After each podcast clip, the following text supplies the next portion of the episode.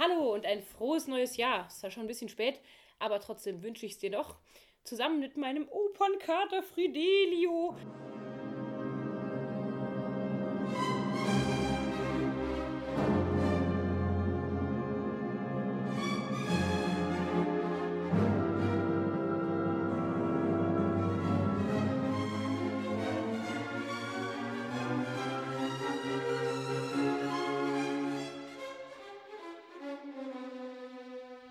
Mein Name ist Eleonore Magier und ich bin ja selbst Opernsängerin. Und mittlerweile habe ich auch den Zigeunerbaron in Genf erfolgreich hinter mich gebracht. Und nun kann ich dir auch wieder eine neue Folge Operngeschichte präsentieren. Gleich zu Beginn aber noch etwas in eigener Sache und zwar so auch als Info für dich. Letztes Jahr habe ich insgesamt 26 Folgen veröffentlicht und habe dann doch gemerkt, dass ich das nebenher doch nicht mehr so oft schaffe. Daher werde ich 2018 wohl eher ein bis zwei Folgen im Monat veröffentlichen und hoffe, du bleibst trotzdem dran. Denn weiter geht's auf jeden Fall trotzdem. Jetzt ist es draußen klirrend kalt und mein Katerchen liegt hier schnurrend neben mir am Kamin. Ach, da kraul ich das süße Kerlchen doch auch ein bisschen. Oh, wie wohlig. Gut, dass du wieder zu Hause bist, Frauchen. Endlich habe ich dich als meinen Rücken- und Bauchkratzer wieder. Na, aber klar doch. Und so gemütlich zu Hause hatten es die Leute doch auch zu Beginn der 1840er Jahre in Deutschland in einer Zeit, die man das Biedermeier nannte. Ach, da kenne ich nur Sofas von. Sind aber eigentlich selten bequem, viel zu wenig Liegefläche. Und wenn ich daran kratze, schimpfst du mich immer voll Ja, aus. das ist nämlich auch von meinem Ur-Ur-Ur-Urgroßvater. Das mag ich halt so.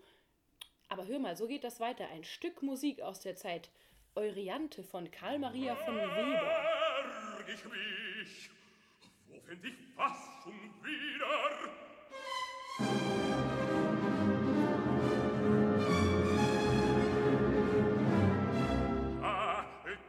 das Reefelbahn, du warst des Jahres, die als leichte Beute sah. Ihr Felsen stürzt auf mich hernieder, du Widerhall, ruf ich des Achtes hoffnungslosen Strebens nach.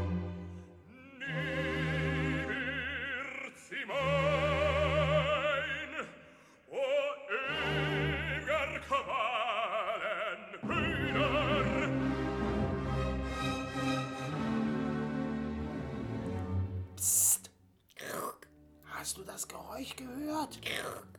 Welches Geräusch? Ich habe da was Unheimliches gehört. So ein Stöhnen. Wow. Ich fürchte mich. Unsinn. Ich hab doch alles abgeschlossen. Hier kommt keiner rein. Und wenn es ein Ge Ge Ge Geist ist? Seit wann glaubst du denn an Geister? Ich weiß nicht, seit eben. In deinen Ohren sind auch ständig Geister und die singen dann auch noch. Ja, stimmt. Bei der letzten Operngeschichte waren wir ja auch bei der Grand Opera und dass die immer so viele Special Effects hatten, die dann immer so gut ankamen. Die Leute damals waren einfach verrückt nach allem, was irgendwie übernatürlich war. Das mag ich aber gar nicht. Der Mond scheint auch so nebelig und düster herein. Es ist der 13. Oh. Was bist du denn jetzt plötzlich so abergläubisch? Wie die Leute früher, wenn die was nicht verstanden haben, da waren auch gleich immer Götter oder Geister oder der liebe Gott, Engel oder der Teufel an allem schuld. Deshalb waren Geisteropern und Märchen auch total in, ebenso wie alles, was mit Göttern und Mythen zu tun hatte. Ich bräuchte jetzt auch gerade ein bisschen Glaube, dass mir nichts passiert.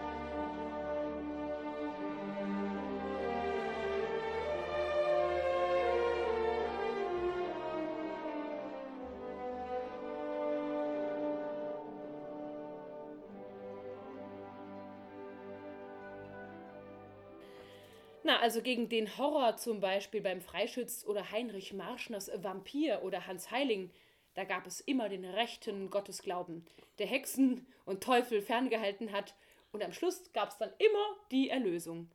Davor geht es dann auch immer um viel Natur und dann ihre Beschreibung. Oh, wie romantisch. Ja, das war die Romantik, sowohl in Malerei, in Romanen als auch in der Oper. Max Bruch zum Beispiel schrieb eine Oper über die schöne Lorelei, eine Nixe, die auf einem Rheinfelsen in der Sonne liegt und die Schiffer in den Untergang sang. Ich sage es ja immer, das Wasser an den Pfoten die Quelle allen Übels ist. Das bringt dem fliegenden Holländer ja auch immer Unglück. Und da gibt es einige, die sagen, Wagner hätte sich auf die 13 abonniert. Er war 1813 geboren, sein Name hat 13 Buchstaben. Ich sag's ja, ein Unglücksrabe. Aber langfristig ein totaler Verkaufsschlager und eben visionär.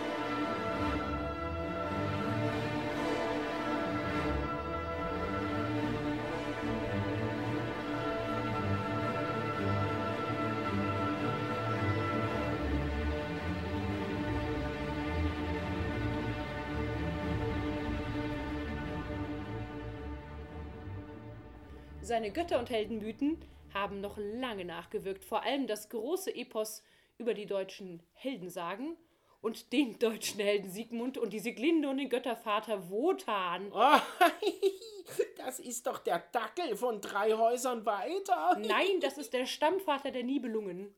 Gab's dann auch Siegmieze? Nein, Quatschkater. Da gab's nur hehre Rosse, zum Beispiel das Pferd Grane von der obersten Walküre Brünnhilde. Denn es ging ja um das große Ganze und man kann zaubern und über den Tod hinaus leben. Und am Schluss steht wieder die Erlösung. Das war jetzt aber alles ganz schön ernst. Gab's denn zu der Zeit nicht auch mal was Lustiges? So viel schwere Oper liegt doch ganz schön im Magen. Doch, in der Tat, die Gegenbewegung und die sogenannte Spieloper. Aber das gibt's dann beim nächsten Mal zusammen mit der Geburt ihrer kleinen Schwester. Oh, wie niedlich. Wie heißt die denn? Die Operette. Und jetzt kriegst du noch einen kleinen romantischen Ausschnitt auf die Ohren. Aufschnitt, Lyona, Salami oder Gelbwurst? Weder noch, ich spiele dir hier den Teil einer Ouvertüre der Oper Hans Heiling von Heinrich Marschner, der Mitte des 19. Jahrhunderts einer der erfolgreichsten Komponisten in Deutschland war.